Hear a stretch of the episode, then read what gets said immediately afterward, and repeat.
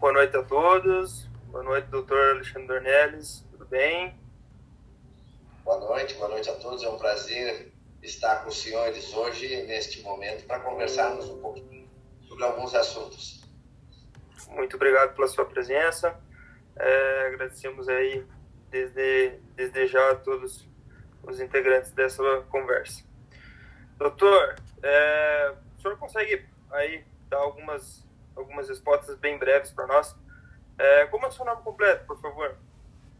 Eu me chamo Alexandre Borges Dornelles e sou de Santa Maria, no Rio Grande do Sul. Né? Oh, que legal, vizinho nosso. É, qual a sua idade? Essa, esta é uma pergunta extremamente difícil, né, cara? Eu sou de 1966, né? É, deixar para o pessoal fazer a conta. Não, eu vou fazer 55 anos esse ano. Ah, que legal. Pô, tá no auge da idade, então. é, doutor, aonde que o senhor teve a sua, a sua instituição de ensino? Então, Foi em Santa sou, Maria mesmo?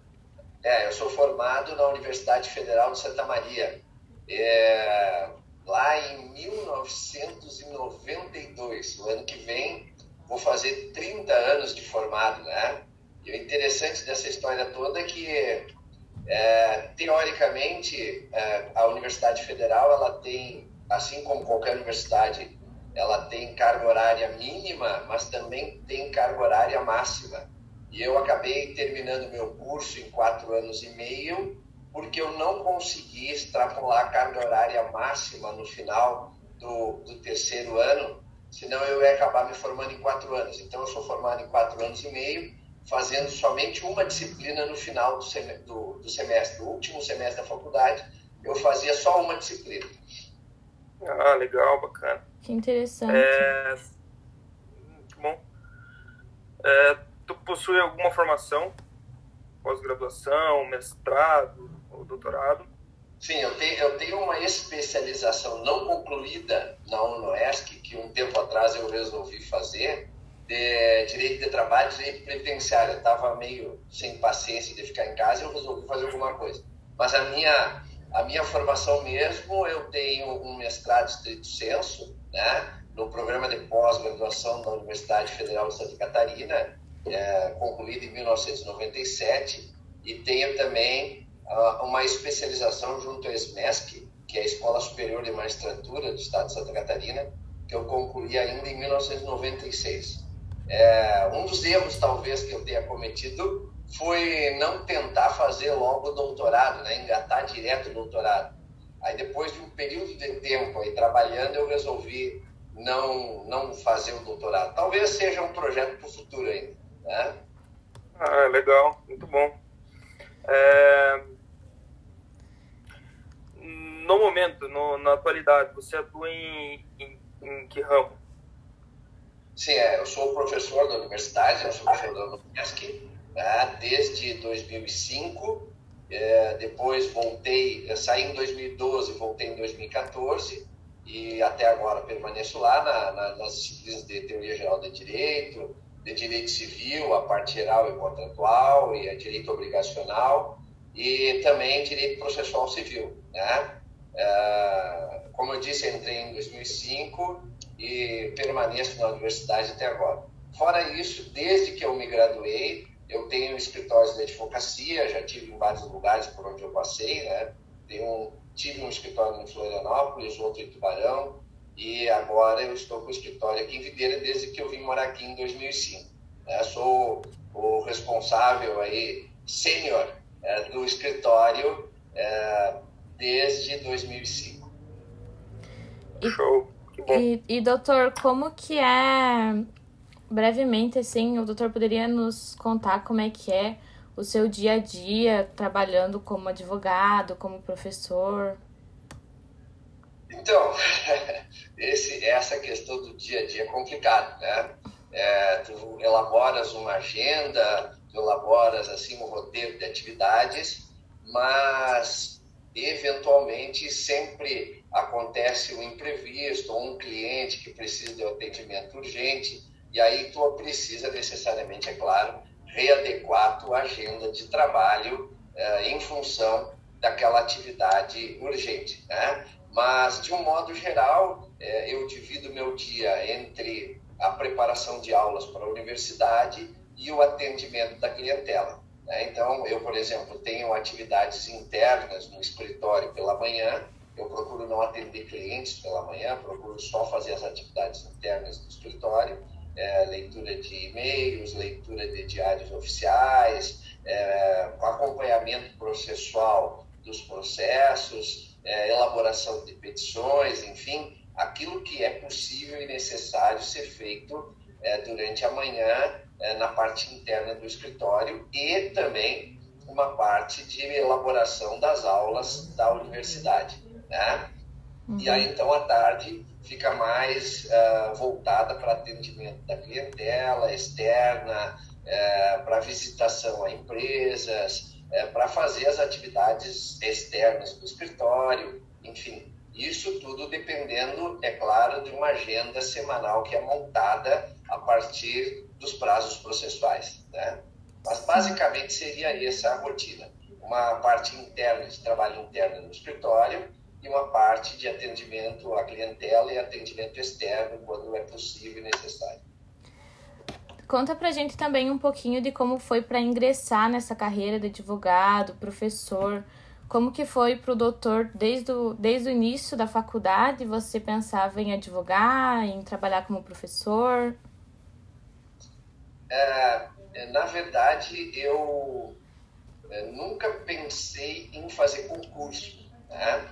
Então, entre o não pensar em fazer concurso e advogar, aí o caminho é quase que a, a consequência natural, né? A verdade, é, eu saí de Santa Maria para vir para Santa Catarina para fazer a, o meu mestrado na Universidade Federal e logo que eu entrei no mestrado, a, o, a, a própria Universidade Federal de Santa Catarina, ela fomentava como uma das uh, habilidades que se tinha que ter no mestrado a, a docência.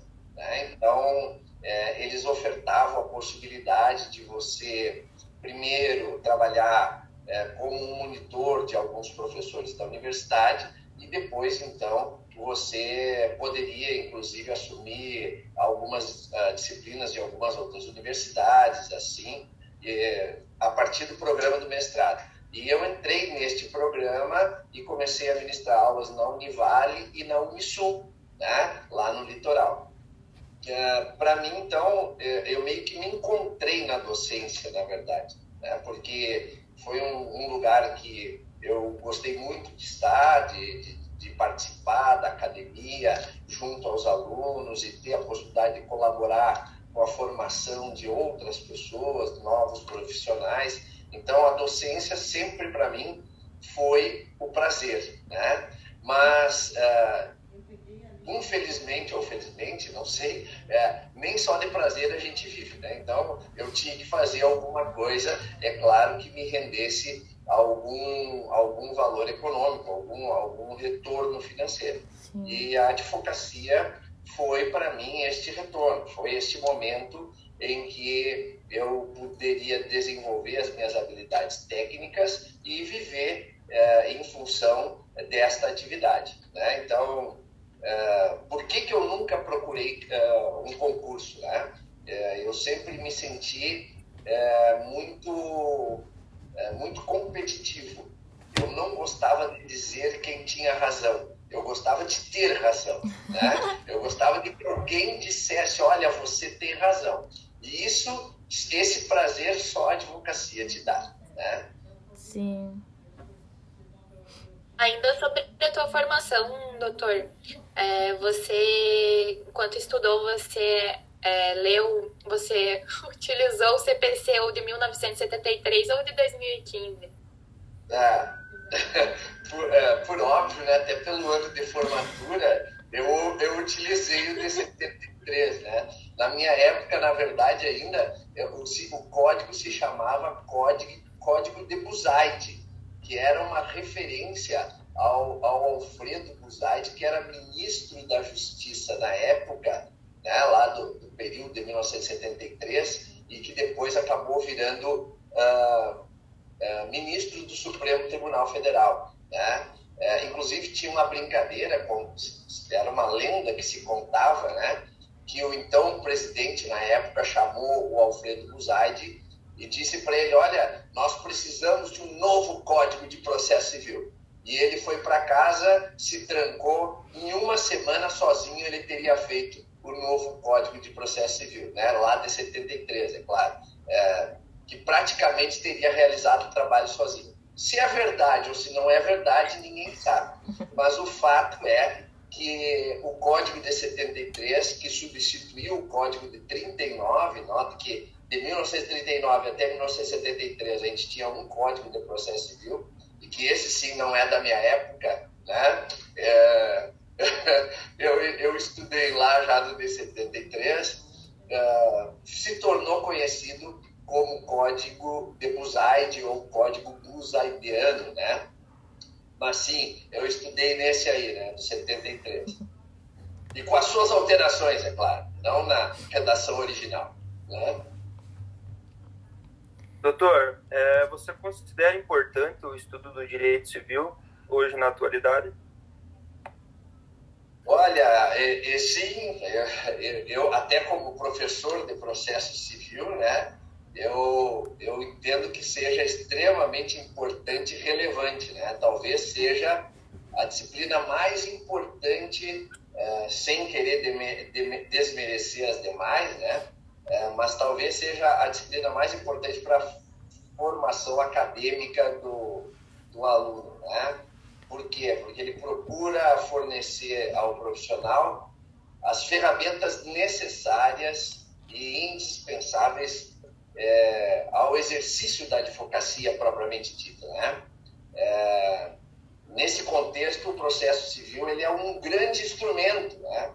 É, pela qual se desenvolve aí, a aplicação da, do poder jurisdicional do Estado né, na solução do, do litígio. Né?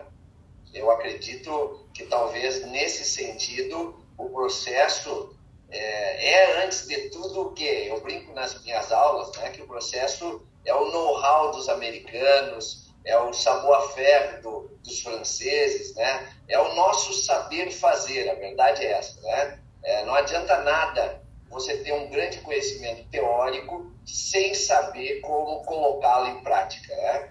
É, é, fundamental atualmente, sempre foi, mas principalmente hoje, é você conseguir traduzir em ação prática aquilo que você é, estudou em teoria. Né? É, eu falo muito os meus alunos, e provavelmente vocês vão ouvir falar, né? É, que atualmente não basta saber, né? é preciso saber fazer. Né? Uhum. Doutor, assim, na sua compreensão, por que, que você acha que o, o operador jurídico deve dominar o processo civil para atuar profissionalmente? Então, é, é, é, mais ou menos o que eu estava me referindo, né? Essa questão de saber as regras do jogo, né? De você saber o que pode acontecer e como você deve se portar é, desde o início, em um momento que você atende o seu cliente, até a solução final daquela, daquele, daquela pretensão, da, daquela expectativa que o seu, seu cliente tem, né? Então, é, veja, por exemplo, se, e aí eu falei de jogo, né? É, se nós considerarmos aí o, o, processo civil como um jogo, quem cunhou esta frase, é claro, nem fui eu, foi um tal de Piero Calamandrei, né? Que era um jurista processualista italiano da primeira metade do século XX ainda, né? se eu não me engano ele morreu lá em 1950 e alguma coisa, né? É, ele, ele entendia o processo civil como um jogo, né? onde é, durante o andamento de um determinado processo os envolvidos é, são é, obrigados a elaborar um plano de jogo e mover suas peças estrategicamente para obter é, o objetivo que eles traçaram, né?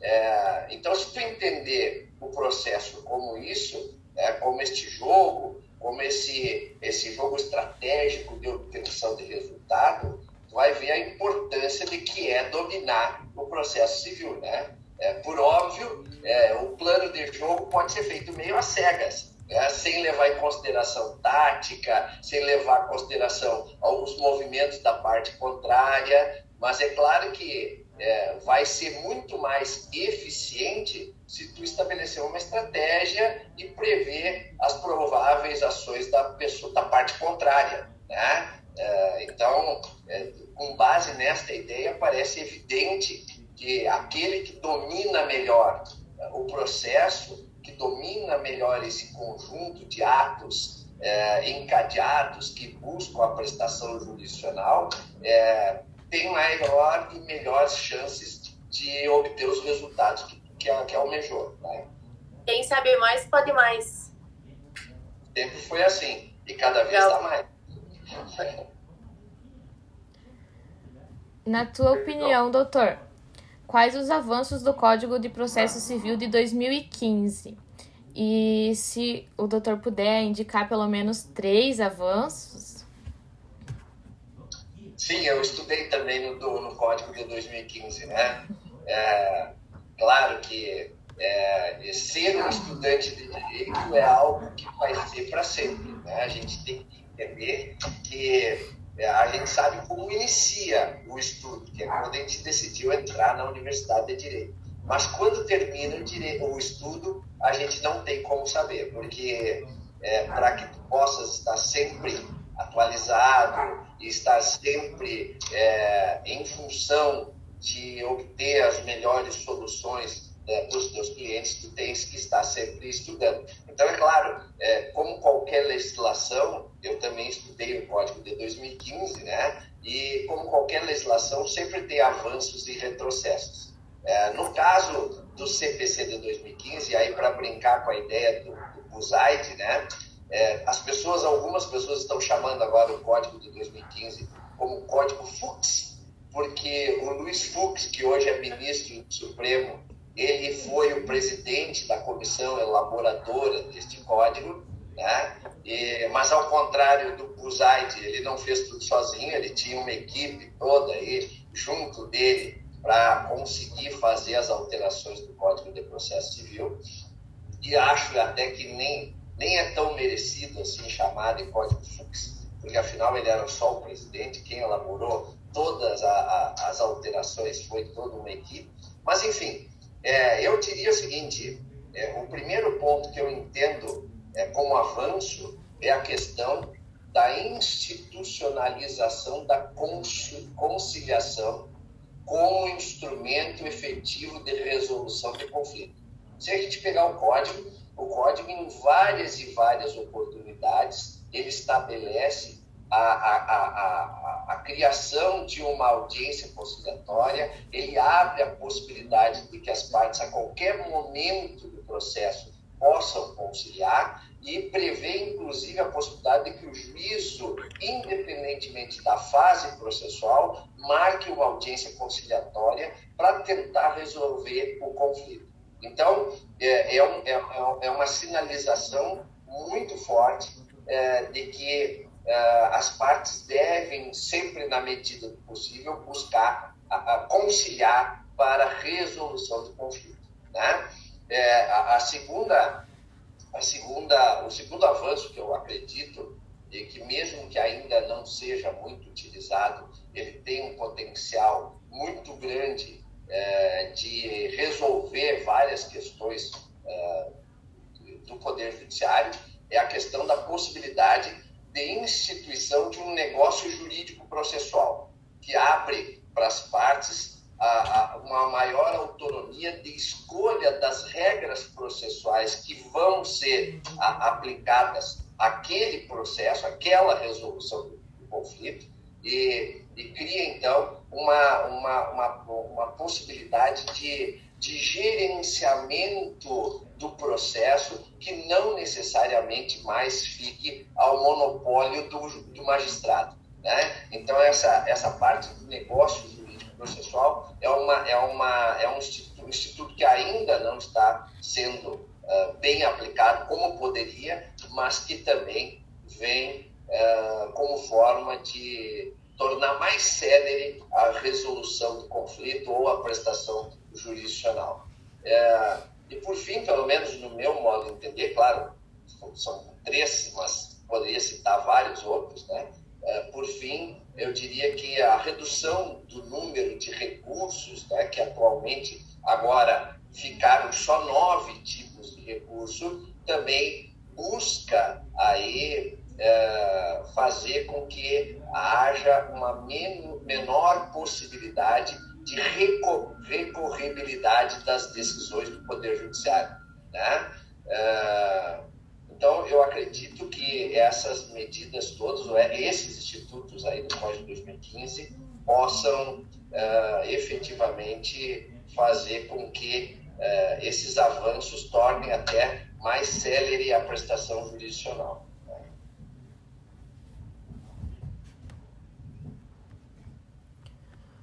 Legal. Doutor, é, para aqueles que pensam em começar a advogar, é muito difícil a caminhada até conseguir abrir um escritório? É, olha, eu diria o seguinte, ó, nenhuma caminhada é fácil, né? É, é claro que é, sempre vão existir dificuldades e obstáculos, mas eu também acredito que aquele que tem força de vontade, tem foco, tem determinação, em algum momento vai acabar atingindo seus objetivos e suas metas. Né? É, em relação a um escritório de advocacia, a gente sempre tem que ter em mente que, além do conhecimento técnico, jurídico, que você necessariamente precisa ter, você também tem que ter algum conhecimento de gerenciamento e de administração de uma empresa, né? E, e com todos os aspectos que isso envolve. O problema é, nosso é, de operadores do direito é que a gente sai da universidade sem um conjunto de, de ferramentas mínimas de gerenciamento, não das causas jurídicas, por isso que isso a gente faz, mas de um gerenciamento administrativo de um escritório, né? É, de contas a pagar, de contas a receber, de colaboradores, de balanço financeiro, essas coisas todas são é, é, ferramentas e instrumentos necessários para quem efetivamente pretende é, ter um escritório é, que é, busque cumprir suas metas, busque crescer, enfim. Né? Ah, e por outro lado, ainda em relação ao escritório de advocacia, a gente tem que considerar sinceramente, eu pelo menos penso, né, que esta ideia do chamado advogado solitário, né, daquela pessoa que sai da universidade sozinho, pretende abrir um escritório, está cada vez mais fora de questão. Né? Eu brinco com meus alunos, olha, está demodé essa história. Por quê? Né? Porque atualmente o que a gente tem, o que, o que o mercado apresenta, são grandes corporações com centenas de profissionais, muitos profissionais especialistas em áreas distintas e que buscam ofertar à clientela o quê? Uma gama de soluções mais adequada à singularidade de cada um dos clientes. Né? Então, eu tenho aquele cliente que hoje vem ao escritório como trabalhista, mas ele tem questões tributárias, ele tem questões previdenciárias, ele tem questões é, administrativas em função de órgãos públicos, e eu, como um escritório que tenho um conjunto de advogados profissionais, cada um especialista em cada uma destas áreas, eu posso apresentar uma solução mais adequada para que aquele cliente não precise buscar outro advogado tributarista ou outro advogado civilista ou entender? Então, é, aquele advogado sozinho, generalista, que sabe um pouquinho de cada coisa, mas não sabe muito de nada, não adianta também. Então, quando você pensar em abrir escritório, pense nessa situação também, né? Sim. Doutor, e ali para quem pensa em focar em concurso, como faz para conquistar a desejada aprovação? é, esta é a pergunta de um milhão de dólares. Né? é, se eu tivesse a receita de como passar um concurso, eu já, eu já estaria ganhando dinheiro, né? vendendo esta receita. Mas é, é, claro que o concurso público é, ainda é uma boa alternativa para quem opta por uma questão de estabilidade financeira e de uma carreira estável na área pública. Tá? É, agora a gente tem que ter em mente o seguinte, eu sempre falo isso e, e é verdade o que eu penso mesmo. É, concurso a gente não estuda para passar, a gente estuda até passar. Né? Isso quer dizer o quê? Você tem que ter muita força de vontade, muito foco, muita determinação, que algum momento vai acontecer. Né? É, você começa a estudar e erra tudo, vai começar ou tu quer fazer a pergunta de novo e aí tu junta, como é que tu faz, não sei. Pode continuar, professor. Tá, então o que eu estava dizendo é o seguinte, é, que o concurso público é uma boa opção, né? É, só que tu tem que estudar até passar. Essa é a verdade. É, você vai começar, vai errar tudo, não passa da primeira fase, depois tu começa a entender a formato, o formato do, da, da, da, prova do concurso, tu começa a beliscar a segunda fase e, e, vai, vai num crescendo, vai num crescendo que tu vai estar apto aí, tu vai fazer vários concursos e tu vai passar em vários concursos. Né? Mas, Mas tu tens que conseguir chegar neste momento. Essa é a verdade. Tu tens que conseguir chegar, ter o foco, a determinação para aguentar chegar neste momento. E aí você vai poder escolher. Eu diria hoje que o melhor concurso, é, se eu fosse fazer um concurso hoje, eu faria para cartório. Né? Tem uh, magistrado federal largando a magistratura federal para ser dono de cartório. Então, o concurso é, é custo-benefício, dinheiro e o que te dá mais renda hoje é o, o, o cartório, o registro, registro de imóveis, enfim. Né? Sim. Estude até passar. Esta, esta seria, essa seria a, a receita, né? A dedicação. A Estude até passar. Em algum momento você passa. É, às vezes a gente pessoal que estuda, não sei, 12 horas por dia, 8 horas por dia, né? Naquela que, meu Deus do céu, né? Mas. É, não adianta. É, é que nem o falar ali, é, é, entendendo que daí você vai fazendo, vai fazendo uma hora, chega a tua hora de brilhar. É isso aí. Essa, essa é que é a verdade. Doutor, quanto tempo depois de formado que a gente consegue estabilizar-se financeiramente como profissional? É, agora começou uma série de perguntas difíceis, né? é, é, depende muito do que se considera estabilidade financeira, né? É, um uma vez é, me disse o seguinte, que ele já tinha atingido a estabilidade financeira para que, caso ele quisesse, ele não trabalhar mais e viver com a mesma condição financeira até morrer. E aí completou, desde que eu morro em 30 dias. Né? Ah. Então, é, é, a questão é exatamente essa, né? Quer dizer, que com certeza não é essa estabilidade financeira que a gente quer, né? É. É, eu, eu entendo que a estabilidade financeira, pelo menos para mim, seria isso. Eu parar de trabalhar hoje e dentro da minha expectativa de vida eu poder viver com o mesmo nível que eu vivo sem precisar trabalhar. Então tu vês que até hoje eu não atingi a minha estabilidade financeira, né? É porque eu, aliás, até mesmo que tivesse atingido, eu iria continuar trabalhando, porque o trabalhar não é só uh, angariar recursos financeiros, né?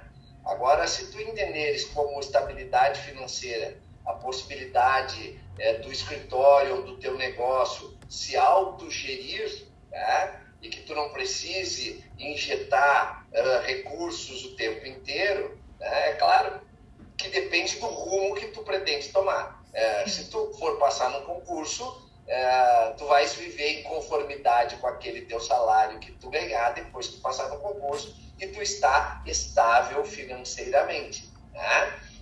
Agora, se tu fores uh, fazer, uh, abrir um escritório de advocacia, eu diria o seguinte, que pelo menos os primeiros cinco anos ele exige investimentos e reinvestimentos, né? Não, não que tu não tire algum lucro, não tire algum valor, mas este valor que tu tira, ele ainda não é suficiente para que tu possas uh, realizar muitos sonhos e muitas vontades que a gente tem e que tem que esperar para realizá-los quando tem a condição financeira necessária. Né? Daria uns cinco anos aí, mais ou menos. Hoje em dia, se o doutor pudesse voltar no tempo, o que você mudaria na tua graduação? O que você faria de diferente? Eu disse que nós estávamos começando a, a, a temporada das perguntas difíceis, né? É, e, é, essa questão é uma questão que me chama muita atenção, né? É, eu sempre gostei da ideia do viajar no tempo, né? Sempre curti esta ideia é, de como você é, faria se fosse diferente, né? É, tem um filme, inclusive, é, que trabalha bem esta noção. Esses dias eu fiz um, um, post sobre isso no Dia da Criança, né? Eu coloquei uma foto da minha de criança e, e fiz a, a, seguinte pergunta, né? É, a criança que você era, né? É, diria o que é, para você hoje? Ou alguma coisa assim, né? Ela se orgulharia do que você se tornou, né? É, então, acho que essa pergunta seria mais ou menos ao avesso, né? É, se você tivesse a possibilidade de voltar, o que você faria diferente, né? Sim. É, primeiro, eu, eu, digo o seguinte: é, ninguém vive os problemas da vida que não escolheu, né? Ou o que eu quero dizer é que ninguém experimenta as experiências das escolhas que não fez, né? É, se eu escolhi é, ser advogado, eu não posso ter o sentimento e as experiências de como seria passar num concurso público. Esta que é a ideia.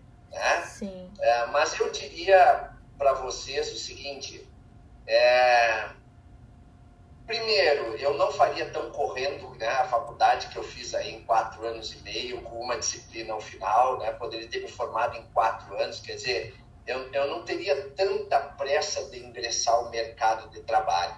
Né? É, eu faria as coisas de forma mais vagarosa, mais proveitosa, e, e, e, no sentido de aproveitar melhor a minha graduação. Né? Acho isso, claro, em relação à graduação, né? Foi a pergunta. O que, que você faria em relação diferente em relação à graduação? Então, é, isso, isso por si só daria é, umas duas horas de conversa, né?